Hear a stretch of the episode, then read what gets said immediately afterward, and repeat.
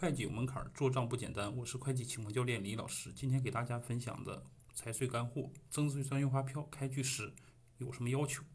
第一个呢是项目齐全，与实际交易相符；第二个，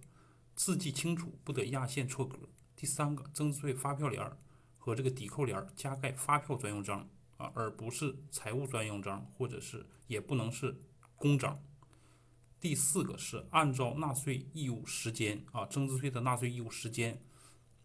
啊发生的时间来开具啊，这个呢，纳税义务发生时间呢，我们会下在下一讲给大家讲解。大家反正点